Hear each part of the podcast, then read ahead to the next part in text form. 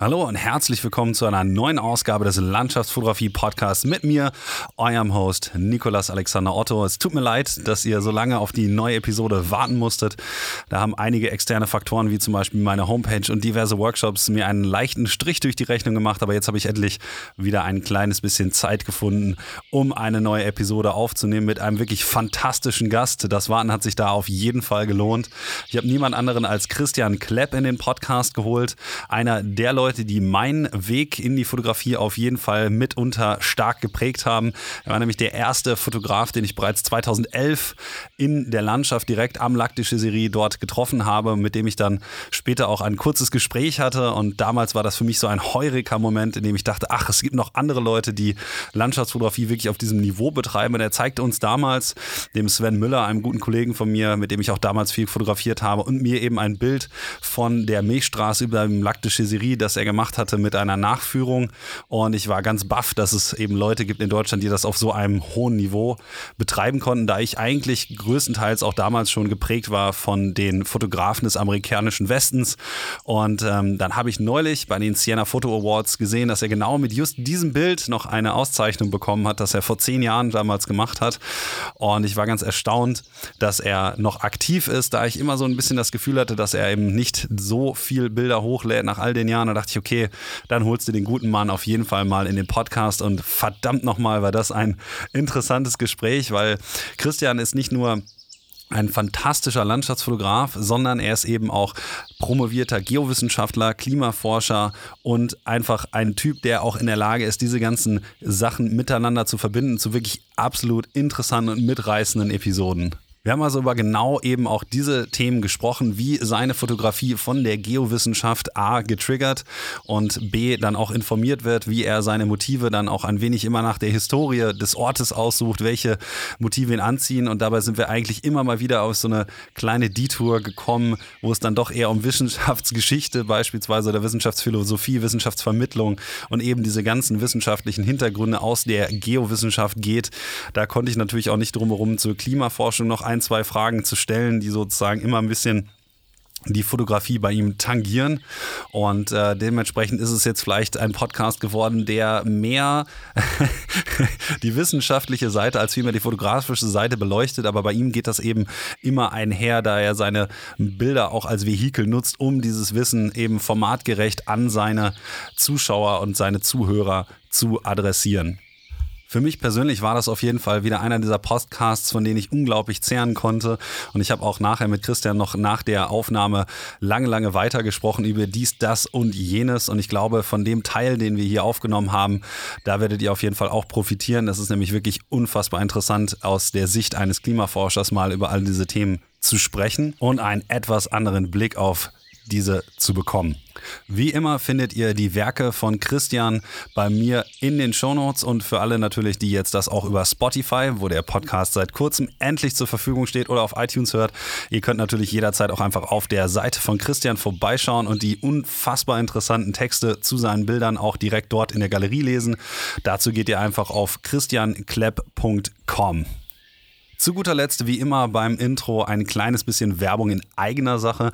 Ich möchte euch darauf hinweisen, dass ich noch einen neuen Kalender für 2022 habe, wo ich einige meiner Lieblingsbilder für euch zusammengesucht habe. Falls ihr also meinen Podcast und meine Arbeit hier ein bisschen wertschätzen mögt, dann Seid doch einfach so lieb, schaut mal auf meiner Seite www.nikolasalexanderotto.net vorbei, klickt auf Shop oder schaut direkt auf den Vorbestell-Button auf der Home-Seite und da könnt ihr den Kalender vorbestellen. Und ich würde mich auf jeden Fall sehr freuen, wenn der oder die eine oder andere sich dafür entscheiden würde, so mal ein wenig meine Arbeit hier zu unterstützen. Und ansonsten schaut auch mal einfach generell auf die Seite. Es gibt eine große Galerie mit der Möglichkeit, jedes Bild in Fullscreen sich anzuschauen. Da könnt ihr dann einfach einfach Wallpaper zum Beispiel draus machen oder so. Natürlich nur für den privaten Gebrauch. Auch meine Seite für Workshops und für Fotoreisen ist natürlich überarbeitet worden mit allen Terminen für 2022. Ähm, Island, Norwegen, da kommt auch noch was in Kanada dazu und natürlich auch einige Orte in Deutschland. Also da ist ein ganzer Rundumschlag. Ich hoffe mal, ihr schaut einfach mal auf der Seite vorbei und lasst mir vielleicht auch ein bisschen Feedback da. Würde mich sehr freuen, wenn ihr das tätet.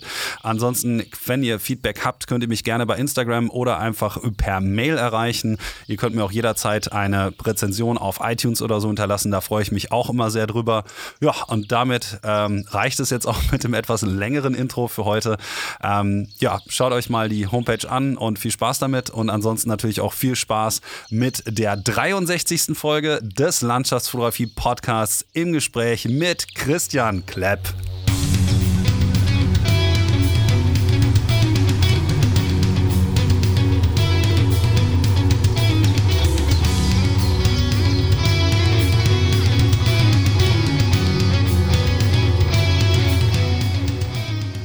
So, und damit herzlich willkommen zu einer neuen Ausgabe des Landschaftsfotografie-Podcasts. Heute Abend hier mit Christian äh, Klepp. Und äh, Christian und ich äh, haben uns äh, schon vor einiger Zeit mal getroffen. Und zwar ist das schon zehn Jahre her. Und ich habe es ja in der Vormoderation quasi schon einmal kurz angesprochen im Intro, ähm, dass es eigentlich eine ganz witzige Geschichte ist, wie wir uns kennengelernt haben. Das heißt, ich habe jetzt noch ein bisschen was über die Geschichte natürlich von Christian im Vorfeld hier für das äh, Interview schon gesammelt. Aber ihr kennt ihn noch nicht. Dementsprechend dementsprechend darfst du unsere Hörer jetzt erstmal alle ganz herzlich begrüßen und äh, von mir herzliche Begrüßung an dich. Wunderschönen guten Abend hier im Landschaftsfotografie Podcast. Danke, dass du da bist. Hallo Alex, es freut mich sehr, dass ich dabei sein kann und freue mich auf eine total spannende Zeit und Interview und äh, ja, bin ganz gespannt, worum es jetzt ja, geht. Ja, das erste, was ich äh, traditionellerweise natürlich immer mache, ich habe es ja quasi gerade schon so halb gesagt, ist, dass ich äh, meinen Gast immer ganz gerne die Möglichkeit gebe, sich vorzustellen und da kommst auch du im Prinzip nicht drumherum. Ähm, wie gesagt, ich weiß ja schon so ein bisschen was über dich, aber ähm, der, der Aufhänger ist ja immer so ein bisschen zu schauen, wie eigentlich äh, der spezielle Gast für den Abend ähm, dann zur Fotografie gefunden hat. Ähm, wie gesagt, es gibt noch viele interessante andere Themen in deiner Vita, ähm, die wir natürlich später auch noch mal kurz aufgreifen. Dazu gehört und ich raff das mal kurz äh, einmal ganz schnell zusammen, damit wir wissen, worauf wir nachher wieder zurückgreifen können, ähm, dass du 22 Jahre lang ähm, in der Klimaforschung gearbeitet hast, unter anderem beim Max-Planck-Institut für Meteorologie in Hamburg und auch ähm, an der Uni in Hamburg gearbeitet hast und äh, zum Beispiel den Datensatz im Forschungsfeld über Niederschläge im globalen Ozeanen und alles so richtig schöne große Themen, äh, die in der Naturwissenschaft jetzt äh, natürlich auch heute eigentlich noch mehr Relevanz haben als jemals zuvor. Und das hat natürlich auch so wahrscheinlich ein bisschen dafür gesorgt, dass du dich in der Landschaftsfotografie zu Hause gefühlt hast. Jetzt hast du aber auch schon geschrieben, und das fand ich besonders beeindruckend, dass du 1993 mit der Polarstern unterwegs warst. Ich glaube, ich muss nicht sagen, was das ist. Die meisten der Hörer werden es wahrscheinlich wissen. Und das hat wahrscheinlich dann in deiner Vita auch dazu geführt, dass du so ein bisschen in die Landschaftsfotografie mit reingerutscht bist, oder? Wie hat das Ganze bei dir so angefangen?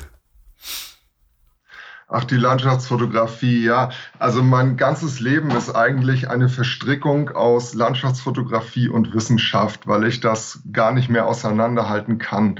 Äh, eigentlich hat es sogar noch viel eher begonnen, nämlich in den Kindheitstagen ähm, in dem ich überhaupt erstmal an die Landschaft herangeführt wurde. Meine Eltern haben immer in den österreichischen Alpen Urlaub gemacht und ähm, man sagt mir, ich erinnere mich da nicht dran, dass ich als dreijähriges Kind äh, angeleint mit auf die Berge gelaufen bin, immer vorweg und angeleint damit, damit ich nicht über die Klippe gehe und sehr früh angefangen habe, sehr, sehr viele Fragen zu stellen. Und ich glaube, das ist so ein bisschen das, was mich seit jeher ausmacht, eine unbändige Neugier.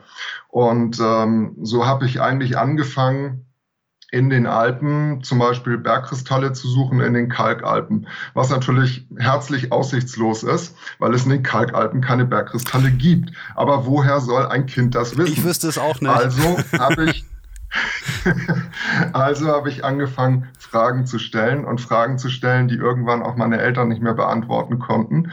Und habe dann, also nur um das Beispiel mit den Bergkristallen aufzugreifen, auf einer Hütte einen äh, älteren Menschen getroffen, der seine Bergkristalle, die er wohl am Tage gefunden hatte, begutachtete und fortan wurde der mich nicht mehr los. Und ich habe ihn also dann interviewt, wo er die Bergkristalle her hat und dass ich seit gezielten Jahren jetzt schon danach suche. Und er hat mich dann gefragt, wo ich suche, um dann nur zu erfahren, dass ich an den falschen Orten war. Man muss natürlich dann in die Zentralalpen, weil dort die Plattentektonik äh, den Ozean quasi zusammengequetscht hat, der dann im Erdinnern verschwunden ist, wodurch die Kontinente kollidiert sind und dann ein Gesteinsmix zutage tritt über die Gebirgsbildung, in der sich auch Bergkristalle ähm, bilden können. Damit hat er mich dann also an einen Ort geschickt, hat mir speziell den Ort genannt und hat gesagt, wenn ich da hingehen würde, dann finde ich auch unbedingt Bergkristalle. Meine Eltern waren so lieb, mit mir dort hinzufahren und ich habe dort meinen ersten Bergkristall gefunden. Eine Geschichte, wie alles beginnt, hatte noch gar nichts mit der Kamera zu tun. Ich habe tatsächlich eigentlich erst 1991, glaube ich, ähm, da war ich schon, oh Gott, rechne, ich weiß nicht, 24 oder so, glaube ich, das erste Mal meine eine Kamera in der Hand gehabt, weil ich immer zuerst der Meinung war, dass das Naturerlebnis nur ein Naturerlebnis ist, wenn man das persönlich erlebt ohne jede technische Hilfsmittel. So, und dann kam, das hattest du eben erwähnt, äh, dieses schicksalshafte Jahr 1993, ähm, als ich anfing zu studieren. Und studiert habe ich, weil ich ja so viele Fragen an den Planeten hatte, die niemand beantworten konnte und ich einfach wissen wollte, wie funktioniert dieser Planet. Das ist seit jeher meine Triebfeder und ähm, war dann mit der Polarstern in der Arktis. Und äh, was ich dort erlebt habe, das spottet jeder Beschreibung. Und es war für mich dieser Initialzünder, dass ich lernen musste, wie man mit Licht schreibt, weil genau das heißt ja Fotografie. Ähm, Foto kommt ja von Photonen und Graphie von Schreiben. Und ich musste einfach diese Geschichten, die ich dort gesehen habe, mit den Leuten, die nicht so glücklich waren wie ich, dort sein zu dürfen, teilen. Und das hat alles ausgelöst. Und ja, fortan gab es kein Halten mehr. Unbändige Neugier. Punkt, ja, Punkt, Punkt. Du musst jetzt aber trotzdem, weil wir ja leider ein auditives Format sind, einmal versuchen, das Ganze zumindest in Worte zu fassen, weil du hast es jetzt so äh, drastisch dargestellt, so das spottet jeder Beschreibung. Jetzt musst du trotzdem einmal kurz versuchen, es vielleicht in ein paar Sätzen für unsere Hörer irgendwie sinnvoll zusammenzufassen, was dich daran so ergriffen hat, dass du danach gesagt hast, okay, das muss ich irgendwie mit den Leuten teilen. Vielleicht kannst du ja irgendwie das irgendwie faszinierende Worthülsen äh, packen. Ja, wir sind, äh, das war eine Winterexpedition, tatsächlich die erste Nordpolar-Winterexpedition überhaupt. Äh, wir sind äh, aufgebrochen mit der Polarstern von Bremerhaven, wie sie das so immer tut, und hatten auf der Fahrt nach Norden, Norwegen, Orkan eine Woche lang, wodurch eigentlich ähm, die komplette wissenschaftliche Besatzung seekrank war und äh, richtig schlimm seekrank war. Und irgendwann kamen wir dann in ruhigeres Fahrwasser, als dann die ersten Eisschollen in Sicht kamen. Und dann eigentlich über Nacht fing es an zu schneien und hat nicht mehr aufgehört. Und irgendwann war das Schiff unter zwei Meter Schnee begraben. Und äh, dann am nächsten Morgen tatsächlich hatten wir nur noch Eis um uns. Dann kamen die ersten Eisbären Irgendwann, weil es ja Polarnacht war, waren wir gerade an dem Rande, dass die Sonne anfing, den Horizont anzukratzen. Das heißt, man hat eigentlich ähm, ja den ganzen Tag lang Sonnenaufgang oder Sonnenuntergang, wie auch immer man es nennen will. Es gibt keinen Unterschied dazwischen. Und dieses Zwielicht mit den Eisbären, ähm, mit der Forschung, die man da macht, die Geräusche, wenn das Schiff durch das Eis durchbricht, ähm, wenn man das knackende Eis hört und diese Farben, dieses tiefblaue Eis mit den Presseisrücken, die so wie spitze Berge aus der Landschaft rausragen, äh, wenn man dann rüber auch kommt bis Richtung Grönland und die Fjorde sieht mit der Eiskappe da drauf. Ähm, dass, dass dieses Zwielicht, also man sagt ja auch in der Fotografie häufig so die, die blaue ja. Stunde, wenn man fotografiert. Und es war eigentlich rund um die Uhr blaue Stunde. Und es ist einfach so unfassbar gewesen. Und der Kontakt zu den Eisbären, ich hatte einmal einen Kontakt, wo der Eisbär gerade noch mal einen Meter von mir entfernt war. Ähm, das sind einfach Erlebnisse bei Temperaturen von minus 40 Grad, die, wenn der Wind bläst, ein Windschill von minus 73 Grad machen.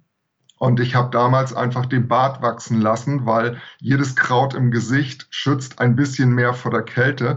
Und es war das erste und letzte Mal in meinem Leben, dass ich es geschafft habe, Eiszapfen in meinen Augenbrauen zu haben. und dieses, dieses gesamte Erlebnis ähm, ist einfach so überwältigend und auch die Temperaturgegensätze. Nicht? Ähm, man hat draußen diese minus 40, trägt den Survival-Anzug. Ich äh, hatte damals die Aufgabe, Eisdriftbojen auszubringen und ähm, hatte also drei bis fünf Hubschrauberflüge pro Tag, ähm, um auf die Eisschollen diese Bojen auszusetzen. Dann auch immer den Kontakt mit den Eisbären und diese Temperaturkontraste zwischen Hubschrauber rein, Kälte raus, Schiff richtig warm, Eiseskälte draußen, Hubschrauber so irgendwas dazwischen und das macht man zwei, dreimal am Tag, dann ist man fertig.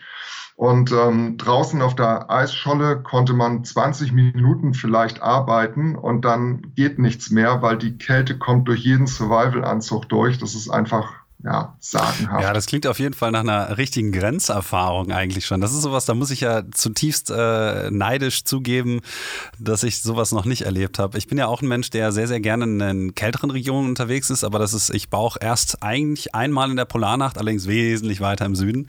Gerade da, wo äh, ne, der Polarkreis es gerade zulässt, dass man sowas wie Polarnacht überhaupt erlebt. Eigentlich ist es dann ja auch nur, wie du schon sagtest, blaue Stunde. Zu dem Zeitpunkt, als ich da war, halt mal auf Senja ähm, im, ja, im Anfang Januar beziehungsweise auch mal auf den Lofoten im Dezember, gerade so, ich glaube am 7. geht die Sonne, 7. Dezember geht die Sonne gerade nochmal auf und danach hatten wir dann auch nur noch Zwielicht. Und deswegen kann ich das so vielleicht ein bisschen am Rande wegen der Lichtqualität zumindest äh, nachvollziehen. Deine Faszination, die teile ich zutiefst und trotzdem bin ich zutiefst neidisch, dass ich die, sozusagen diese ganzen anderen Grenzerfahrungen nie machen durfte. Aber da verstehe ich schon, dass man dann sagt, okay, das möchte ich irgendwie äh, auf jeden Fall festhalten und fotografieren. Ähm, dann hast du aber danach, ähm, das kann man auf deiner Seite übrigens, finde ich ganz schön nachlesen, christianklepp.com übrigens für alle äh, Zuhörer und Zuhörerinnen, ähm, kann man das ganz schön nachlesen, weil du alle deine Touren sogar akribisch ähm, zumindest bis, bis, bis vor kurzem ähm, alle, alle ganz gut dokumentiert hast, dann warst du halt meistens dann immer noch ein Jahr irgendwie unterwegs oder äh, im Jahr, einmal im Jahr oder so unterwegs und das meistens auch an irgendwelche Forschungsaufenthalte geknüpft, häufig in den USA. Das heißt, rein ähm, fotografisch hast du dich dann auch so ein bisschen weiterentwickelt, dass jedes Mal, wenn du irgendwo ein Meeting hattest oder irgendwo ein Symposium war oder so, dass du dann, dann deine Kamera mitgenommen hast und von da aus dann weiter auch ähm, Fotografie gelernt hast, ähm, wahrscheinlich dann auch, ja, wie du schon im Vorgespräch sagtest, so ein bisschen autodidaktisch. Wie war das denn sozusagen noch, ähm, vielleicht auch vor dem Internetzeitalter, das Ganze so ein bisschen für sich dann zu erkunden? Wie ging es dann, wie ging deine fotografische Reise von da weiter? Weil du natürlich auch dieses, sag ich mal, diese, diese zutiefst ergreifende Motivation aus deinem Aufenthalt natürlich wahrscheinlich auch mitgenommen hast in diese ganzen anderen Erfahrungen. Und dann hast du wahrscheinlich ja ähm, hier oder da immer mal wieder geschaut, dass du deine deine Fotografie auch ein bisschen voranbringen kannst. Also wie sahen so die nächsten Schritte dann quasi aus, als du gesagt hast, okay, fotografiere, ja, mache ich jetzt und ich will jetzt jedes Mal, wenn ich zu so einem Symposium irgendwie in Boulder bin oder so, dann nehme ich die Kamera mit. Wie sozusagen ging das dann weiter? Ja, das ist eine wirklich interessante Frage, auf die ich auch immer sehr interessiert selber zurückblicke, wie sich das eigentlich alles so ergeben hat. Denn äh, tatsächlich waren wir ja damals komplett analog unterwegs und auch in der, in der Arktis oben hatte ich eine externe Stromversorgung in der Tasche, weil man kann sich gar nicht vorstellen, eine Kamera bei minus 40 Grad funktioniert nicht mehr mit Batteriebetrieb. Und ähm, insofern, äh, ich hatte damals, ähm, damals komplette Pentax-Ausrüstung, ähm, alles im Analogbereich. Und ähm, ja, bin eigentlich, wie man das so macht, äh, von solchen Touren immer dann auch mit 1000, 2000, 3000 Bildern mit äh, zurückgekommen. Immer in der Meinung, alles fotografieren, alles sehen, möglichst schnell irgendwo hin, bis ich so im Jahre 2004, 2005 irgendwann erkannt habe, wie viel mehr weniger ist, wenn ich mich fokussiere auf Landschaften und mich ganz auf sie einlasse und auf diesen einen besonderen Lichtmoment warte, äh, wie viel besser das Ergebnis wird der Fotografie. Ähm, irgendwann, weil, wie du richtig sagst, das natürlich alles komplett autodidaktisch erlernt ist, ähm, hat man, ja, vielleicht hat man so eine gewisse Art Talent, irgendwie irgendwas vernünftig umzusetzen, was Bildkomposition betrifft. Aber natürlich gibt es auch diese ganzen Regeln, die man befolgen muss, vom Drittel über einen goldenen Schnitt, über was man wohin setzt und Fluchtlinien und Guidelines, wo das Auge ins Bild führt und das Auge dann zur Ruhe kommt. Und ähm, ich habe dann in den USA tatsächlich, ähm, wann immer ich auf Konferenzen irgendwas war, die Kamera immer dabei gehabt und bin dann viel im Westen in den Nationalparks unterwegs gewesen. Und was tatsächlich für mich so ein, so ein Schlüsselmoment war, war, als ich im Zion National Park war in Utah angrenzend zu Arizona. Ähm, dort die Canyons, also der Zion National Park an sich ist schon fantastisch, aber der Teil, der geschützte Sonderzone ist, nämlich der Kolob Canyon äh, mit der Subway, ist eigentlich das gewesen, was mich wirklich tief in die Natur geführt hat, das Erlebnis in diesen Subway Canyon hineinzukommen. 16 äh, Kilometer Weg los und man muss dann diese, diese wassergefüllten äh, Löcher durchschwimmen, durch einen Wasserfall klettern und die Kamera kann man da nicht mitnehmen, weil man komplett schwimmt und im Wasserfall hochklettern muss. Also man hat dann Seil dabei und äh, wirft das Seil auf den nächsthöheren Balkon und klettert dann zurück, seilt die Kamera hoch, muss dann nochmal den Canyon queren. Nach zwei, drei Windungen weiter kam man also an so einen Ort, ähm, wo ein Baumstamm eingekeilt in diesem engen Canyon war. Und wenn dann mittags um zwölf, ist tatsächlich eine der ganz wenigen Locations, wo man wirklich mittags um zwölf fotografieren muss, ähm, das indirekt reflektierte Licht von den Canyonwänden äh, wiedergespiegelt wird, dann leuchten diese ohnehin schon cremefarbenen Felsen und rot durchsetzten Felsen so unfassbar auf.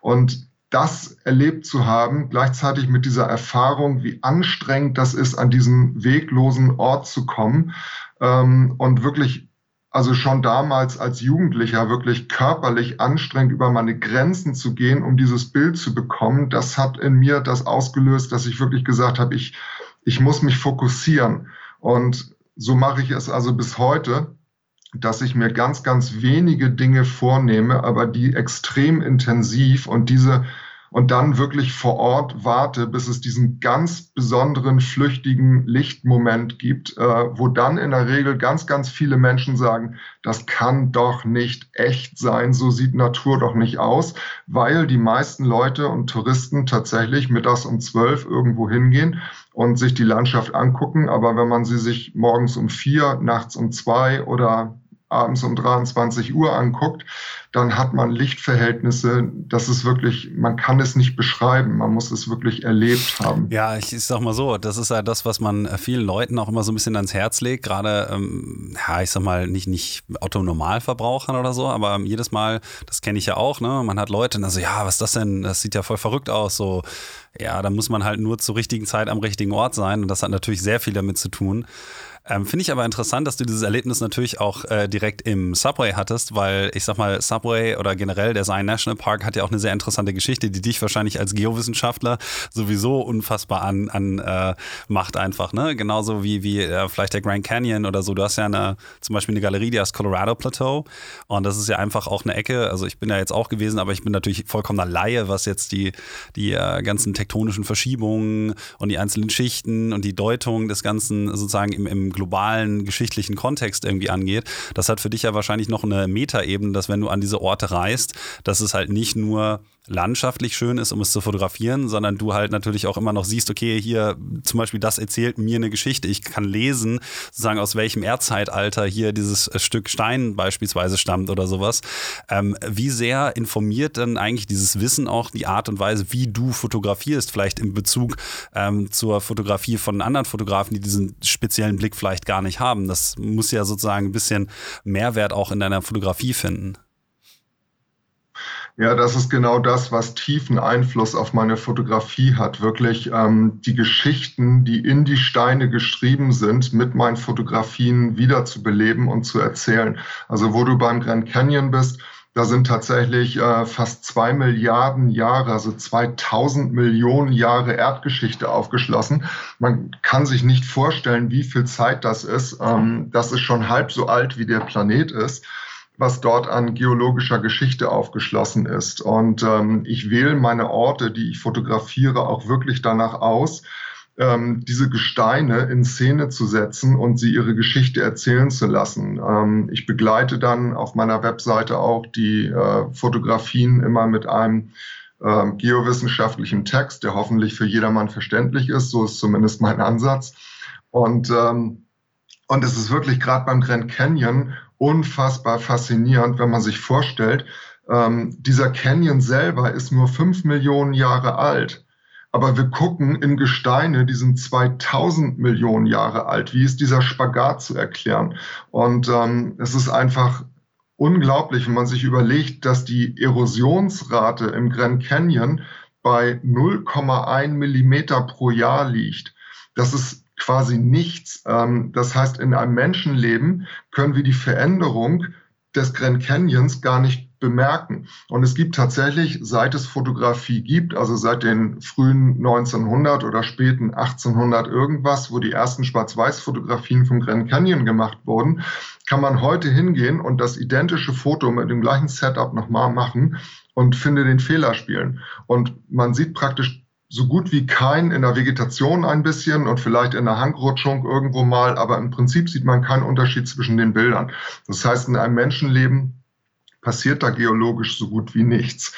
Ähm, aber wenn man diese 0,1 Millimeter pro Jahr summiert auf 10 Jahre, 100 Jahre, 1000 Jahre, 10.000, 100.000 Jahre, eine Million und 5 Millionen Jahre, dann entsteht aus einem flachen Land der Grand Canyon.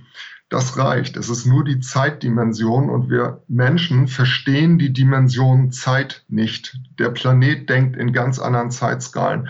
Und vielleicht, wenn ich das kurze Beispiel einschiebe, wo wir beim Grand Canyon sind, ähm, die Tatsache, dass das Colorado-Plateau ein Plateau ist, bedeutet ja, ähm, dass es eigentlich eine Gebirgsregion ist, die aber eigentlich flaches Land ist. Wenn man dort steht, steht man auf 3000 Meter Höhe auf flachem Land. In Tibet steht man auf 5000 Meter Höhe auf flachem Land. Unweit südlich sind dann 8000 Meter hohe Himalaya-Berge oder wenn man in den USA weiter westlich geht, in die Sierra Nevada, hat man plötzlich 4000 Meter Höhe. Berge. Wie kommt dieser Unterschied zustande? Und es ist tatsächlich so, dass die die, die Erdplattenverschiebung, die Plattentektonik, ähm, die pazifische Ozeanplatte unter den amerikanischen Kontinent schiebt und dadurch, ähm, dass, der, dass der Spreizungsrücken des Pazifiks ähm, vor ungefähr fünf Millionen Jahren unter den amerikanischen Kontinent geraten ist, hat dies den Kontinent im Bereich des heutigen Colorado-Plateaus hochgedrückt in die Höhe und der Fluss, der Colorado, der Ur-Colorado, der war schon vorher vorhanden. Der musste also quasi nur mit der unglaublich langsamen Hebungsrate des Plateaus einfach immer mit einschneiden ah, und hat dadurch den Grand Canyon okay. erschaffen. Und, und, äh, und, und das, das Colorado-Plateau flaches Land ist und nicht ein zerklüftetes Gebirge, liegt nur an den Sierra Nevada-Gebirge im Westen, das nämlich den Wasserkreislauf stoppt weil nämlich alles sich an den West hängt. Alles, was vom Pazifik, die Tiefdruckgebiete kommen, regnet sich an der Sierra Nevada ab. Deswegen hat es da so viel Regen, so viel Schnee. Und dann im Schatten der Sierra Nevada liegt das Colorado-Plateau und bekommt praktisch keine Feuchtigkeit mehr ab. Und dadurch ist die Erosion stark verringert und dadurch ist das Plateau immer noch ein Plateau und nicht zerklüftet in eine wilde Berglandschaft. Wieder übertragen auf Tibet bedeutet das, Tibet ist so ein 5000 Meter hohes flaches Land, weil dort der Wasserkreislauf nicht eingreift. Und der Himalaya, gerade südwärts, ist ein so zerklüftetes, vergletschertes Gebirge, weil dort der indische Monsun eingreift und entsprechend Regen und Schnee einträgt und Schnee ist der beste Agent, um Berge abzutragen über die Gletscher. Und deswegen hat man dort dieses gebirgige Relief, während Tibet plattes hm. Land ist. Das ist interessant. Da habe ich auch in dem Falle, ähm, ich äh, glaube ich, noch im Kopf gehabt, dass ja, ich glaube, das Colorado Plateau war, war ja auch mal, ich glaube, das ist noch ein bisschen länger her, eigentlich mal ein Binnenmeer, ne? Das wurde dann so weit angehoben, Exakt. dass das komplette Wasser verschwunden ist. Ja. Genau, das war das North American Interior Seaway. äh, zur Zeit der Dinosaurier ja. tatsächlich ähm, war Nordamerika in weiten Teilen ein flaches Binnenmeer. Ähm, der Meeresspiegel deutlich höher als heute. Auch die Kreidezeit war ja deutlich mhm. wärmer als heute. Ähm, zuvor war im Übrigen Amerika eine komplette Wüste ähm, zur Zeit der frühen Dinosaurier. Und deswegen haben wir dort die ganzen Sandsteinablagerungen, die diese wunderschön bunte Schichttorte dort erzeugen, die auch im Grand Canyon und im Zion Canyon aufgeschlossen ist. Und deswegen es liegt mir auch der Zion Canyon so am Herzen, weil während man durch den Canyon wandert, trifft man überall auf Dinosaurierfährten. Und man sieht dann wirklich, wo die Dinosaurier dort damals durch den Wüstensand getapst sind. Und an anderen Stellen sind dann Schichten abgelagert, die diesen, die, diesen flachen Ozean wiederum äh, widerspiegeln und dort man entsprechend dann Fossilien findet, die ins Meer gehören. Und ja, diese Schichttorte ist natürlich hochgradig faszinierend und ich versuche sie eben immer in meinen Bildern diese Geschichten einfließen zu lassen, damit man wirklich versteht, wie dieser Planet funktioniert, wie Zeit funktioniert. Das ist eigentlich so der, das ist die Schlüsselerkenntnis. Ähm, der Planet hat so wahnsinnig viel Zeit zur Verfügung und wir haben so überhaupt gar keine Vorstellung ja, davon, wie viel Zeit das ist. Weil wir natürlich mit unserer relativ kurzen Lebensspanne das auch überhaupt gar nicht irgendwie, das liegt vollkommen außerhalb unseres biologischen Ermessensrahmens. Und das ist eigentlich das, das Interessante. Ja. Gut, das wird jetzt langsam alles ein bisschen philosophisch, aber das Interessante daran ist ja sozusagen, dass wir in dem in der Art und Weise, wie wir die Realität wahrnehmen, in einem relativ kurzen Zeitfenster uns größere Veränderungen in unserer Umgebung, die über Äonen von Jahren stattfinden, überhaupt gar nicht vorstellen können. Weshalb wir ja auch, und das äh, bringt uns eigentlich zu einem anderen Thema, mit dem Klimawandel so ein großes Problem haben. Weil das halt auch etwas ist, was selbst in dieser Zeitspanne von, sagen wir mal, 150 Jahren stattgefunden hat und wir es eigentlich ja rein wissenschaftlich greifbar machen können. Aber in der Umgebungsrealität wir uns noch daran erinnern, dass vor drei Jahren vielleicht der Winter mal besonders kalt waren, was dann als Scheinargument dafür zählt, dass es ja gar nicht passiert, dass sozusagen diese ganzen Mittelwerte daraus aber eigentlich zu errechnen sind, ist für uns ähm, Normalsterbliche gar nicht so einfach zu greifen, weil das halt nicht innerhalb unserer unmittelbaren Lebensrealität liegt, wenn man nicht gerade zum Beispiel jetzt äh, kürzlich von den Hochwassern irgendwie betroffen war. Und du bist ja auch, und das habe ich ja aus deiner Vita rausgelesen, auch Klimaforscher. Ähm, da komme ich nachher nochmal kurz drauf zurück, aber mich interessiert in dem Kontext natürlich auch eine Frage. Und ich meine, ich hatte ja schon gefragt, ähm, ob du dir mal eine Folge hier oder da angehört hast. Und ähm, das ist so ein Thema, was natürlich aufgrund der Tatsache, dass wir uns sehr, also die meisten Leute, die sich mit Landschaftsfotografie äh, beschäftigen, auch sehr für die Natur interessieren und logischerweise auch ein gewisses Interesse daran haben, sie in einem äh, Umfang zu schützen, ähm, wie das sozusagen auch mit äh, bei dir in die Fotografie auch so ein bisschen mit eingreift, weil ich habe so ein paar Texte gelesen, gelesen von deiner Beschreibung. Ähm, wenn du jetzt zum Beispiel ähm, die Begegnung mit der irdischen Seele, das ist jetzt das Monsungewitter zum Beispiel über dem Grand Canyon oder so. Ähm, ich habe jetzt aber keinen Text auf die Schnelle finden können, der zum Beispiel ähm, diesen Prozess des Klimawandels bildlich schon festhält. Ist das also auch so ein Thema, was deine Fotografie vielleicht in Zukunft auch noch ein bisschen mehr informiert, dass du sozusagen diesen ganzen Kontext mit Bildern auch noch den Leuten näher bringen möchtest oder fließt das auch in deine Arbeit mit ein? Was ich tatsächlich tue, ist, ähm, dass ich in meiner Selbstständigkeit eigentlich mehr mache, als zu fotografieren. Ähm, ich bin jetzt gerade dabei, ein Buch zu schreiben, das den Projekttitel Liebeserklärung an den Planeten trägt. Und darin geht es wirklich darum, wie funktioniert unser Planet. Ähm, ich möchte für jeden verständlich aufschreiben, also so wie die Beispiele, die ich eben gebracht habe, ähm, was eigentlich diesen Planeten ausmacht und wie wir mit ihm umgehen und warum wir so rücksichtslos mit unserer Erde umgehen. Und das ist das Thema dieses Buches. Ähm, und es ist wieder die Zeit, die da drin ist, die wir, die wir nicht verstehen. Und wir haben auch nicht verstanden, wie der Planet eigentlich wirklich funktioniert. Ähm, ganz einfaches Beispiel. Wenn man auf der Straße fragt, ähm, der Klimawandel, den wir da angestoßen haben. Und du hast es gerade richtig gesagt, ähm, seit 170 Jahren, also seit 1850, industrielle Revolution, verbrennen wir massiv äh, die fossilen ähm, Quellen in der Erde und schaffen uns damit das Problem des CO2s. Alle Leute sagen, ja, aber Klimawandel hat es doch immer gegeben. Natürlich hat es den immer gegeben. Veränderung ist der einzige Normalzustand im Erdsystem. Und der, der, der Planet hat schon ganz anderes gesehen als das, was wir machen. Das sind Kinkerlitzchen, unser bisschen CO2, was wir in die Atmosphäre tun. Der Planet hat schon ganz andere Schwankungen in seiner Existenz gesehen. Wo liegt eigentlich das Problem? Das Problem liegt in der Geschwindigkeit, mit der wir das tun. Wir haben in 170 Jahren das System verändert wofür das natürliche System mehr als zwei Millionen Jahre braucht. Wir haben nämlich jetzt einen CO2-Pegel in der Atmosphäre erreicht, wie es ihn das letzte Mal vor mindestens zwei Millionen Jahren gab. Das haben wir zwei Millionen Jahre. Das haben wir in 170 Jahren geschafft. Das, auch das ist der Erde per se egal. Aber den Lebewesen und den Ökosystemen, denen ist das nicht egal, weil die müssen sich evolutiv anpassen an Veränderungen. Und in der Geschwindigkeit können die sich nicht anpassen. Und das ist eigentlich die Krux an der ganzen Sache. Und darauf möchte ich aufmerksam machen und einfach in spannenden Geschichten äh, über den Planeten, von dem Planeten berichten und erzählen, um Verständnis zu erzeugen dafür, wie unser Planet uns wahrnimmt.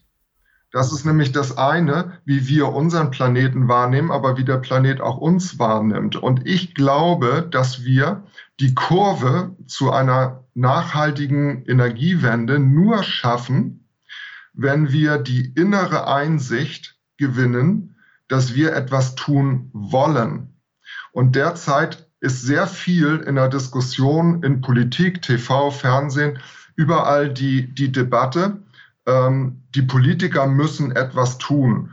Und die Politiker kommen mit Steuern, mit Strafen, mit Verboten, mit allem Möglichen. Wir sollten es vielleicht in der Diskussion einmal umdrehen und sagen, wir zeigen mal auf uns selbst und jeder einzelne Erdenbürger von uns kann seinen kleinen Teil beitragen. Und da höre ich ganz oft das Argument, ja, was soll ich als Einzelner denn zum Klimawandel beitragen? Jeder einzelne von uns kann im täglichen Leben so wahnsinnig vieles tun, was Spaß macht. Klimaschutz macht Spaß. Und ich lebe diesen Spaß seit 30 Jahren und natürlich höre ich mir den Vorwurf an, aha, da war er mit der Polarstern in der Antarktis, in der Arktis und dann ist er mit dem Forschungsflugzeug in 15 Kilometer Höhe geflogen und dann war er ja im Zion Canyon, das, da ist er ja auch mit dem Flugzeug hin. Selbstverständlich, wir sind alle Teil des Systems, aber man kann in seinem täglichen Leben die Dinge, die man tut, einmal hinterfragen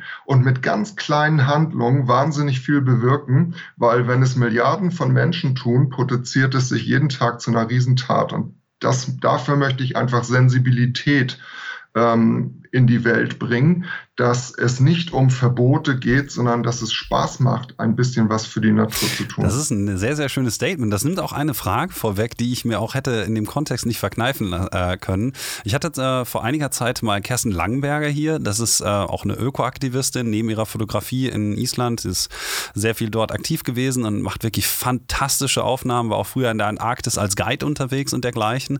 Und sie hat halt ähm, relativ rigoros auf meine Frage hinweg gesagt, naja, ähm, theoretisch gesehen ist ja mein Berufsmodell als Landschaftsfotograf, der halt ne, Workshops gibt und dann mit Leuten irgendwie durch die Gegend fliegt und so, ist nicht zukunftsfähig dahingehend, dass man natürlich sagt, ja, im Prinzip mache ich ja mit meiner Arbeit relativ, habe ich eine sehr schlechte CO2-Bilanz.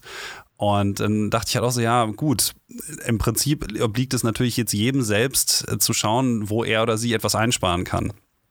Und ähm, das ist halt interessant, weil das hätte ich dich in dem Kontext als, als Klimaforscher oder ehemaliger Klimaforscher äh, dann natürlich jetzt auch gefragt, so wie du das siehst, weil deine Meinung natürlich von der wissenschaftlichen Perspektive her noch mal ein bisschen eine andere ist.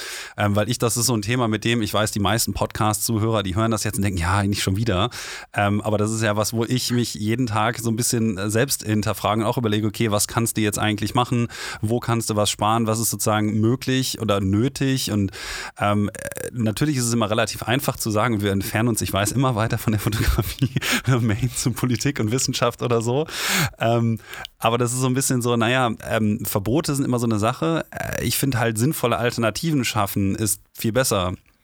Das ist natürlich schwierig und es äh, wird natürlich jetzt immer schwieriger, sozusagen die Kurve wieder zurückzukriegen, aber den Punkt noch, sozusagen in Alternativen zu schaffen, dass man Mobilität, die zum Beispiel für meinen Berufszweig und meine Kollegen sehr, sehr wichtig ist, äh, zu schaffen, die halt eben klimaneutral ist, wäre ja eigentlich die viel bessere Variante, als zu sagen, na, ihr dürft das nicht mehr, weil man damit Protest erzeugt und dann wieder ne, politisch fragwürdige ähm, Spektren stärkt. Und deswegen finde ich das eigentlich ganz interessant, wie du das jetzt gesagt hast, weil das ist im Prinzip auch so einfach zu sagen, naja, Strom sparen oder sozusagen jede kleine Kleinigkeit potenziert sich, wenn sie alle machen. Und das ist ja zumindest noch ein Ansatz, der ist natürlich wahrscheinlich nicht radikal genug den meisten, aber sagen, das ist ja der erste Schritt in die richtige Richtung, die Leute dafür, wie du schon sagtest, zu sensibilisieren. Ähm, jetzt muss ich aber so ein bisschen den Bogen mal zurückkriegen zur Fotografie. Ansonsten können wir später den ganzen Abend noch weiterreden, auf jeden Fall. Aber bevor jetzt die Leute alle irgendwann sagen, ah, ich habe genug, äh, muss ich noch mal was fragen. Und zwar, du hast ähm, ja gerade gesagt, du schreibst an Liebeserklärungen an einen Planeten, aber du hast ja auch schon mal ein Buch rausgebracht und das heißt Where Geoscience Meets Art. Ähm, hast du, da hast du ja immer ein, ein Bild im Prinzip auch genommen, wie es bei dir in der Galerie ist und den Infotext, der ja wirklich teilweise sehr akribisch, sehr, sehr viel Fachwissen in sehr kompakt vermittelt, ähm, mit dazu gepackt. Sozusagen, dass man auf der einen Seite immer ein wunderschönes Bild hat, ähm, in extrem qualitativ hochwertiger ähm, Präsentation und dann den Infotext. Ähm, das Buch, was du jetzt schreibst, ist wahrscheinlich ein reines Sachbuch oder ist das auch ein Buch, wo du deine Bilder mit einarbeiten wirst? Es ist im Wesentlichen ein reines Sachbuch. Ähm, es wird im Umfang etwa 300 Seiten haben, erscheint im Herbst äh, nächsten Jahres, ähm, im Oktober zur Buchmesse. Und äh, es werden meine Bilder einfließen, aber in sehr reduzierten Rahmen. Und die Bilder sind dann natürlich auch vergleichsweise klein. Also in dem, in dem Buch geht es wirklich um die Wissensvermittlung, also sozusagen ein populärwissenschaftliches Buch über die Funktionsweise des Planeten, aber mit sehr viel persönlichen Anteilen von mir, mit Geschichten von mir, von meinen Reisen, von meinen persönlichen Eindrücken, die ich dann auch mit einigen Bildern untermale. Aber ähm, es soll kein Bildband oder dergleichen werden, wie das, worauf du eben gerade ähm, das angesprochen hast, äh, was ich bisher im, im On-Demand-Print, im, im Selbstverlag quasi, quasi hergestellt habe. Vielleicht findet sich dafür auch irgendwann nochmal ein Verlag, dann mache ich gerne auch nochmal einen hochwertigen Bildband. Aber da würde es mir eben auch darum gehen, dass das dann wirklich auch qualitativ ja. hochwertig ist. Ja, ja. okay, das äh, wäre natürlich dann ja, auch die Möglichkeit, ähm, Aufmerksamkeit sozusagen zu generieren, natürlich auch für ähm, sozusagen einen Hingucker zu kreieren, der dann dazu führt, dass die Leute natürlich dann auch ähm, wissentlich den, den Text dann wahrnehmen und dementsprechend dann auch konsumieren und dann hoffentlich ein Mehrwert für sie daraus entsteht, dass sie natürlich auch ein bisschen was über das Bild hinaus mitnehmen. Aber das ist ja so gerade gerade in unserer Aufmerksamkeitsökonomie immer so ein bisschen schwierig, die Leute dann auch, sag ich mal, auf, auf komplexere Themen mit der Nase zu drücken oder so. Gerade wenn man dann sagt, ja, ne, Instagram, man scrollt irgendwie runter und wenn man da dann so einen Text drunter schreiben würde, dann würde man wahrscheinlich auch bei den meisten Leuten eher so, ach nee, ist zu lang, lese ich gerade nicht. Und dass man natürlich auch das richtige Medium dann schafft, wenn man dann halt schon ein Buch hat, die Leute kaufen sich das ist ein Sachbuch, stehst auf der Spiegel-Bestsellerliste, ich drücke die Daumen, dass man dann natürlich ähm, sowas vielleicht auch nicht unbedingt braucht, aber je nachdem, wie das Format, du machst ja auch Ausstellungen, ist ja äh, vielleicht der, der beste, das ist ein ganz guter Übergang. Äh, noch ein guter Hinweis, dass man sozusagen die Leute mit den Bildern greift und dann halt nach, sozusagen nachher das, das Wissen dazu vermittelt. Und das machst du ja in den Ausstellungen wahrscheinlich auch, wenn du eine Vernissage oder eine Finissage machst, dass du halt dann selber vor Ort bist und dann halt auch eben die interessanten Geschichten über den Grand Canyon zu dem Bild eben ähm, als Mehrwert nochmal dazu packen kannst. Und ich finde das ganz interessant, weil du das gerade natürlich auch mal eben so aus dem Ärmel geschüttelt hast, dieses ganze Fachwissen. Ähm, jetzt hat natürlich das mit der Ausstellung ist natürlich nicht mehr ganz so einfach in Covid-Zeiten oder so, aber du machst das ja mit den Ausstellungen auch schon eine ganz schöne Weile. Ähm, wie ist das dann da mit der Wissensvermittlung? Also hast du dann auch, ähm, sag ich mal, ein Fachpublikum, wo du dann halt auch wirklich mit den Leuten auf einer wissenschaftlichen Ebene, Ebene sprichst? Äh, konzipierst du die Ausstellung selber dann auch schon nach, nach solchen Parametern? Oder ist das eher sekundär und die Präsentation der wirklich der Bilder steht eigentlich im Vordergrund? Also bei den Ausstellungen steht tatsächlich die Präsentation der Bilder im Vordergrund. Ähm, ich mache das im Wesentlichen auf äh, Aluplexi in hochwertiger Galeriequalität. Ähm, das ist einer meiner Ansätze in der Fotografie im Übrigen, dass ich ähm, so viel technischen Aufwand betreibe, dass die Bilder höher aufgelöst sind, als sie mit einem normal objektiv fotografiert wären, äh, weil ich in der Regel meine Panoramen Bild für Bild für Bild zusammensetze zu ähm, hinterher Landschaften, die 180 Grad, 220 Grad in der horizontalen abbilden, bei meinen Sternenhimmelfotografien teilweise vom Boden bis über Zenit hinaus, das heißt nochmal 180 Grad in der vertikalen. Teilweise kommen da bis zu 72 Aufnahmen zusammen, die in ein Bild integriert werden, die dann quasi das abbilden, wofür man den Kopf schon komplett in der Landschaft von links nach rechts und von unten nach oben drehen muss, um alles zu erfassen. Der Milchstraßenbogen ist dafür ein gutes Beispiel. Ähm, ich weiß nicht, also man sieht ja die Milchstraße nicht mehr ganz so häufig ja. heutzutage, aber zurück zu den, Aus zu, zurück zu den Ausstellungen äh, ist es so, dass da wirklich das Bild im Vordergrund steht. Und bei Vernissage und Finissage ist es natürlich so, dass wenn der Künstler selber vor Ort ist, ähm, dass dann man natürlich auch was über die Geologie dahinter vermitteln kann, natürlich aber auch über die Erlebnisse vor Ort, wann man bei welchem Bild dann nachts beim Sternenhimmel fotografieren ähm, plötzlich den Puma vor der Linse hatte ähm, und vor Schreck hinten übergefallen ist oder wann man in den Grizzly gelaufen ist oder also es gibt ja genügend Geschichten, die man dazu erzählen kann oder ähm, mit dem Flugzeug fast abgestürzt wäre, weil beim Fotografieren aus dem Flugzeug der Propeller plötzlich stehen blieb und all so ein Tüdelüt. Ähm, da gibt's also genug, was man auf solchen Events dann zum Besten geben kann und die Leute dann fasziniert. Und darüber aber, das stelle ich immer wieder fest, äh, die Leute dann auch wirklich für den Planeten begeistern kann. Und das ist eben der Ansatz, den ich gemerkt habe, ganz persönlich, dass ich wirklich glaube, wir haben uns, und sorry, wenn ich jetzt schon wieder aufs Klima und kurz zurückkomme, aber der Schlenker, der Schlenker ja. ist wichtig, weil er mich als Ganzes ausmacht dass ich wirklich feststelle, wir haben uns, glaube ich, wirklich in unseren Städten aus Beton und Technik so dermaßen isoliert, dass wir vergessen haben, dass wir auf einem lebendigen Planeten wohnen. Das merkt man ganz tagesaktuell jetzt daran, äh, dass man auf äh, La Palma ähm, Sturz überrascht darüber ist, wie das denn sein kann, dass da plötzlich ein Vulkan ausbricht. Äh, die Kanarischen Inseln sind nur dort, weil es eine vulkanische Inselgruppe gibt. Das Normalste, was die Kanaren tun können, ist, einen Vulkanausbruch zu erzeugen. Davon wissen wir nur nichts, weil in unserem kurzen Menschenleben passiert sowas eigentlich nicht. Ähm, die Erde macht dort geologisch gesehen alle paar Sekunden ein Vulkanausbruch. So, und jetzt erleben wir ihn dann eben gerade mal.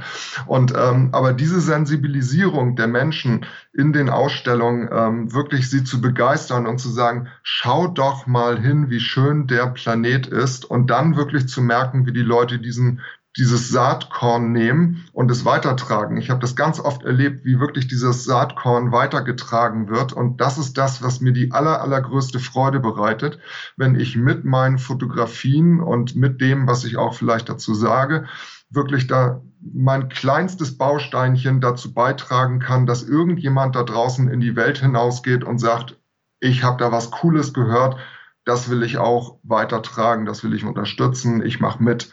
Und das ist wirklich Ganze. Ich halte unter anderem zum Beispiel auch äh, Vorträge über das Erdsystem und das Klimasystem stelle mich dann auch wilden Diskussionen, wo teilweise auch Klimaskeptiker anwesend sind. Oder äh, ich habe bei äh, Friday for Future ähm, einen 90-minütigen Vortrag über das Klimasystem gehalten. Ähm, man lernt dort fantastische Sachen selber, wie zum Beispiel, äh, wenn man die Frage stellt, ähm, ob denn äh, der Treibhauseffekt so schädlich für die Erde ist, dass man ihn nicht sofort abstellen sollte dann ähm, hat man 400 Schüler im Raum und 400 Schüler reißen den Arm hoch und sagen, ja, weg mit dem Treibhauseffekt. Das ist das Teufelszeug, was den Klimawandel macht. Und dann sage ich in der Regel, gut, dann schalten wir jetzt den Treibhauseffekt ab, dann warten wir noch einen Monat und dann ja. sind wir alle tot. Stillschweigen bei 400 Schülern, alle Altersgruppen durch weil niemand verstanden hat, dass der Treibhauseffekt ein völlig natürlicher, lebensnotwendiger Effekt ist, der unseren Planet um 33 Grad erwärmt ohne den wäre es nämlich minus 18 Grad im Mittel kalt und kein höheres Leben möglich. Der Treibhauseffekt, der natürliche, erwärmt, erwärmt unseren Planeten im Mittel auf plus 15 Grad und ermöglicht uns das Leben. Was wir machen, ist, dass wir dort nochmal 1,1 Grad derzeit draufsatteln durch das CO2 und das Methan, was wir in die, in die Atmosphäre tun.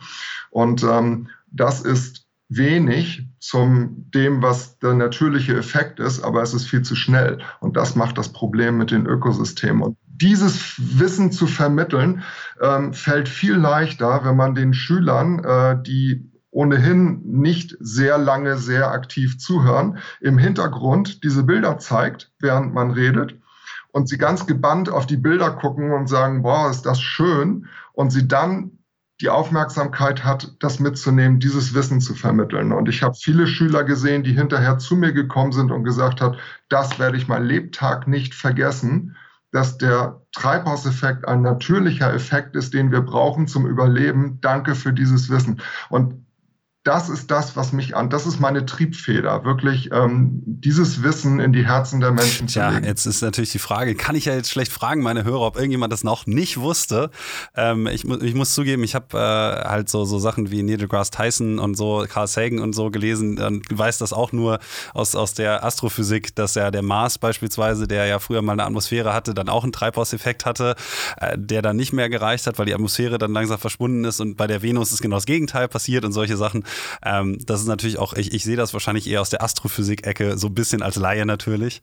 Ähm, aber es ist natürlich äh, interessant, dann Leute mit solchen Sachen direkt mal zu konfrontieren. Und die Frage ist natürlich auch, wie viele ähm, Erwachsene sowas dann wissen, ähm, wie viel naturwissenschaftliches Hintergrundwissen dann vorhanden ist, um sich auch mit gerade solchen wichtigen Themen auseinanderzusetzen. Und dann ist es ja immer ganz wichtig, dass man Leute hat, die sozusagen in der Lage sind, dieses Wissen, naja, sag ich mal, äh, zielgerecht oder publikumsgerecht zu vermitteln.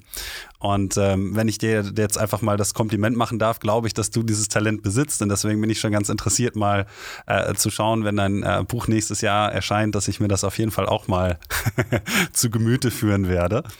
Ähm, aber ich möchte noch mal zurück. Ich weiß, wir, wir, driften immer wieder ab, weil das ist auch einfach äh, unglaublich interessant. Und wie gesagt, ich könnte auch noch den ganzen Abend über andere Themen und dich ausfragen über ganz viele Sachen. Aber ich möchte noch mal ähm, äh, zur Fotografie zurück. Ist ja ein Fotopodcast. Ansonsten, äh, wenn jetzt dann nachher alle sagen, ja, lad den noch mal ein, reden wir auch gerne über ganz viel anderes und ich mache nur eine Sondersendung. Aber du hast ja gerade gesagt, dass deine Fotografie ähm, sehr technisch anspruchsvoll ist. Ähm, das heißt, du machst ja ähm, sehr viel technische, sehr, sehr hohen technischen Aufwand für deine Bilder. Du hast gesprochen von 72 Bildern, die zu Panoramen zusammengebaut werden. Und ähm, man sieht auch in deinem Infotext auf deiner Homepage, übrigens nochmal christianklepp.com, ähm, dass du halt Nachführsysteme zum Beispiel für die Astrophysik und sowas äh, benutzt. Dieser, äh, dieser, Hang zum Perfektionismus und äh, zur technischen Perfektion an sich kommt ja nicht von ungefähr. Das heißt, du musst ja auch eigentlich irgendein bestimmtes Ziel damit verfolgen, dass du diesen ganzen technischen Aufwand treibst und halt nicht wie andere Leute sagst, naja gut, ich fotografiere einfach mit meiner Kamera, ich mache jetzt das einfach das Ultraweitwinkel drauf, sondern du machst diesen extra Mehraufwand. Was sozusagen, wo kommt die extra Motivation her, diese ganzen Arbeitsschritte zu gehen? Weil das sorgt natürlich auch dazu, dass ein so ein Bild unglaublich viel Zeit in Anspruch nimmt. Ja, so eine, so eine Astroaufnahme des Milchstraßenbogens durch die, durch die Nacht hinweg zu fotografieren mit einer digitalen Sternnachführung, sechs Minuten Belichtung pro Bild, dauert tatsächlich sieben Stunden, für die das Wetter auch sich nicht sehr drastisch ändern sollte in der Nacht und einen mondlosen Himmel braucht man dann auch. Ja, woher kommt dieser Anspruch der Perfektion? Ähm, ich glaube, die beste und einfachste Antwort, die ich darauf habe, ist, äh, dass ich glaube, ich möchte der Natur gerecht werden. Die Natur ist so perfekt, so wie sie ist.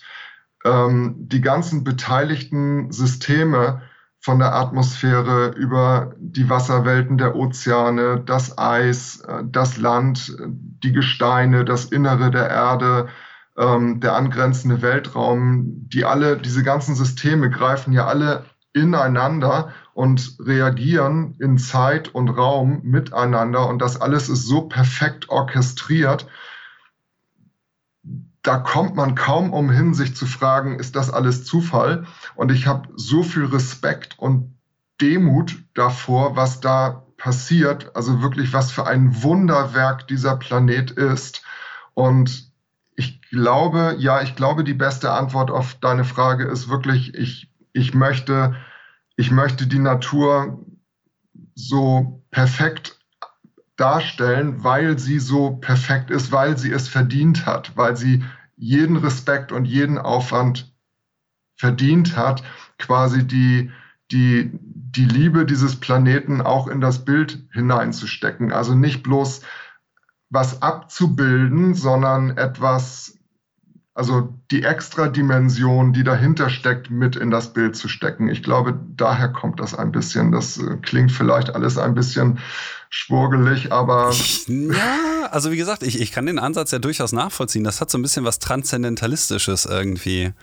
So dass man natürlich ähm, die Natur ein bisschen über das erhöht, was wir sozusagen selber nachnehmen. Das, das hat eine, eine, schon eine romantische Komponente, finde ich, wenn man ja. so das Gefühl hat, ja, ich muss, muss dem gerecht werden.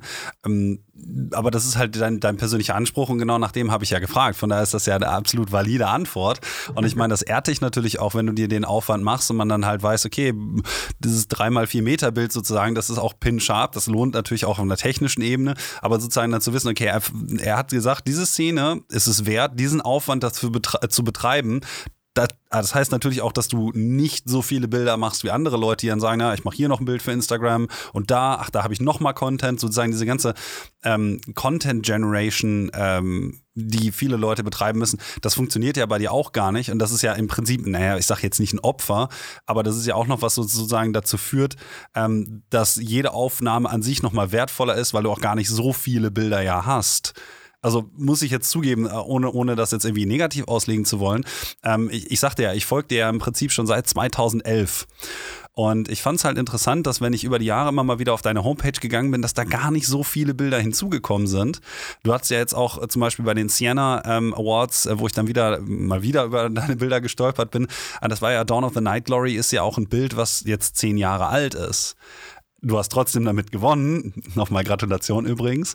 Was natürlich auch daran begründet liegt, dass die Aufnahme wahrscheinlich technisch einfach nach wie vor aufgrund des hohen Aufwands sehr perfekt ist. Aber deine Galerie ist schon so, dass du wahrscheinlich im Jahr nur ein, zwei Bilder hinzufügst, obwohl du ja doch gar nicht so wenig unterwegs bist. Ähm, nee, das äh, siehst du genau richtig. Und äh, wenn ich an der Stelle meinen Doktorvater zitieren darf, der hat äh, immer gesagt, da ging es um wissenschaftliche Publikation. Er hat immer gesagt, wenn du wirklich etwas zu sagen hast, dann schreib es hin. Man könnte es übersetzen zu, wenn du wirklich etwas ähm, zu sehen bekommst, dann fotografiere es. Und wenn nicht, dann bitte nicht. Und das ist Content Generation. Also ich möchte wirklich vermeiden, ähm, einfach irgendetwas zu machen. Das ist wieder mein persönlicher Anspruch, es perfekt zu machen. Ähm, ich komme tatsächlich von Fototouren in der Regel mit wenigen Bildern zurück und die haben es dann aber in sich. Und äh, ich sage in der Regel, wenn ich das jetzt auch wieder zum Thema CO2-Fußabdruck, wenn ich reise, wenn ich irgendwo weit hinfliege, äh, dann mache ich das für sehr lange Zeit und einmal. Das ist besser, als wenn man zweimal kurz irgendwo hinfliegt. Also ich versuche das schon irgendwie so ein bisschen. Ähm, aber dann ähm, dann ist es tatsächlich so, dass ich mit wenigen Bildern wiederkomme. Und ich glaube, wenn ich eine sechs Wochen Tour mache, die ausschließlich für, fotografisch, für fotografische Zwecke ist und ich dann mit drei, vier Bildern zurückkomme, die top sind, dann bin ich hoch ausgezeichnet und zufrieden und glücklich, weil ich glaube, mehr kann man auch kaum schaffen ähm, in, in, in so viel Zeit, weil einige meiner Bilder haben fünf Jahre gebraucht, bevor sie in Kasten gekommen sind. Und es gibt immer noch Motive auf diesem Planeten, die ich schon sechs, sieben Mal versucht habe und immer noch nicht habe, weil die Bedingungen einfach nicht wollten. Also die, die Fotos kommen nicht freiwillig in den Kasten. Es ist sowohl harte Arbeit, die natürlich einem Freude bringt. Äh, es hat viele Entbehrungen mit sich. Ähm, man friert, man ist nass, man durchlebt einiges, man kommt mit wilden Tieren in Kontakt. Ähm, man verliert auch mal Ausrüstung, ähm, auch wenn man noch so sehr aufpasst. mir ist jetzt gerade im August zum Beispiel das Stativ umgefallen am Gornergrat und dann ist die 52 Megapixel Kamera auf den Fels aufgeschlagen. Diese Dinge passieren. Da kann man noch so sehr aufpassen und ich bin da sehr akribisch. Ähm, insofern, man weiß, man weiß nie so genau, was, was auf so einer Fototour passiert. Aber tatsächlich komme ich dann mit wenigen Bildern wieder und bin mit denen hochglücklich. Es gibt aber noch einen Grund warum relativ wenige Bilder seit 2011 dazu gekommen sind. Das ist, weil ich äh, zwischendurch tatsächlich relativ wenig fotografiert habe, weil ich wissenschaftlich so aktiv war ähm, in der Veröffentlichung ähm, einiger Forschungsdatensätze, ähm, dass einfach wenig Zeit äh, zu reisen war und ich einfach sehr viel Zeit äh, mit den Daten hinterm Computer verbracht habe. Und ähm, naja, jetzt hatten wir auch Corona, da konnte man auch nicht so richtig viel reisen. Insofern so ein bisschen geht's wieder los. Ich habe mir aber auch zum Ziel gesetzt, die Reisen, die äh, während Corona ausgefallen sind, nicht nachzuholen, sondern wirklich zu sagen, das ist mein Tribut, ähm, ist so wie es ist und ähm, ist gut. Und deswegen war ich jetzt zum Beispiel auch in der Schweiz und äh, bin mit dem Rucksack im Hochgebirge unterwegs gewesen, um den sterbenden Gletschern zuzugucken. Ähm, das ist sehr traurig, was da derzeit in den Alpen passiert. Ähm, es gibt Gletscher, die ich als Jugendlicher ja sehr geschätzt und verehrt habe, die es inzwischen gar nicht mehr gibt und macht mich sehr traurig. Hm. Tja, das ist jetzt natürlich ein relativ trauriges, in Anführungsstrichen, Schlusswort. Aber vielleicht ist das auch gar nicht so schlecht, wenn ich das jetzt mal so stehen lasse.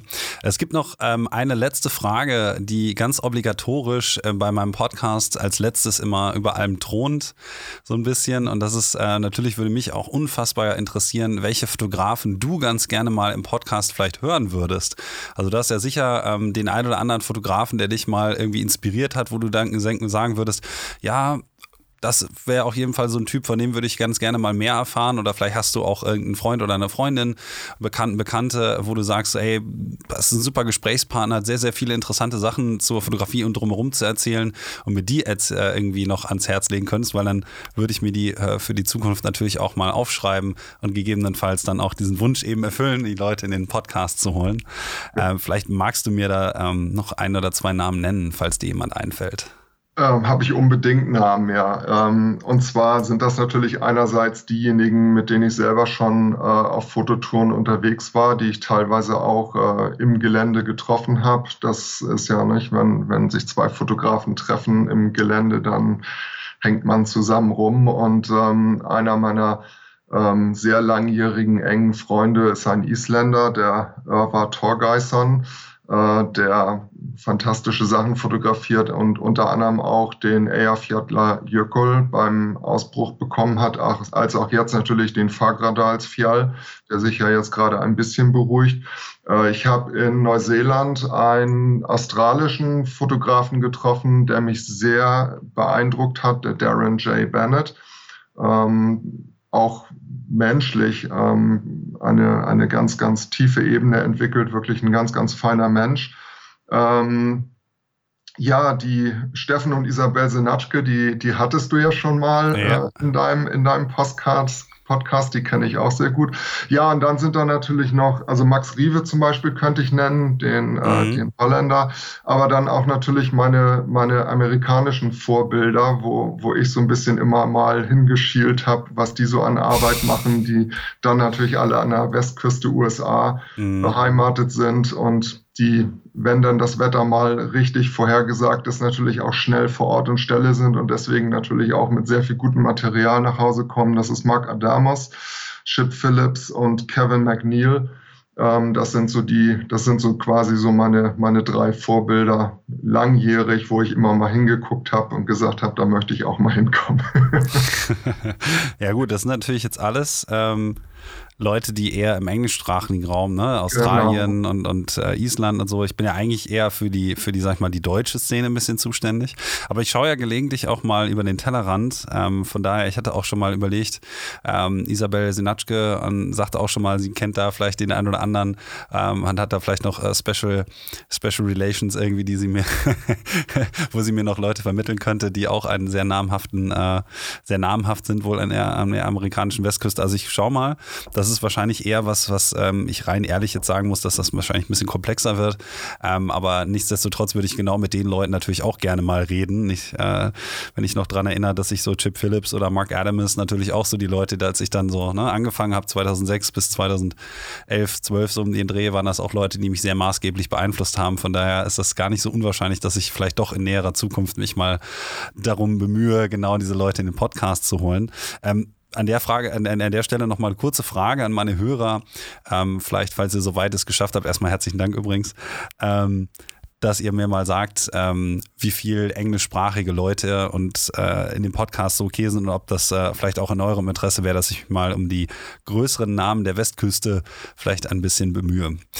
Genau, ja, dann möchte ich mich an der Stelle äh, ganz, ganz, ganz herzlich bei dir für all dein Fachwissen in der Fotografie und natürlich auch in der Geowissenschaft bedanken und dass du dir die Zeit genommen hast, mit uns hier im Podcast ein bisschen zu quatschen und uns an deiner Weisheit teilhaben zu lassen. Und ich äh, wünsche dir äh, ganz, ganz viel Erfolg noch mit dem Buch, dass du da ganz inspiriert dran weiterarbeiten kannst und ähm, natürlich auch an der Fotografie selbstverständlich. Und ähm, vielleicht laufen uns dann ja spätestens in, in zehn Jahren auch nochmal über den Weg irgendwo. Äh, vielleicht dann auch nochmal ähm, in den Alpen oder so, das weiß man ja nicht. Auf jeden Fall ganz vielen herzlichen Dank, ähm, dass du mit dabei warst.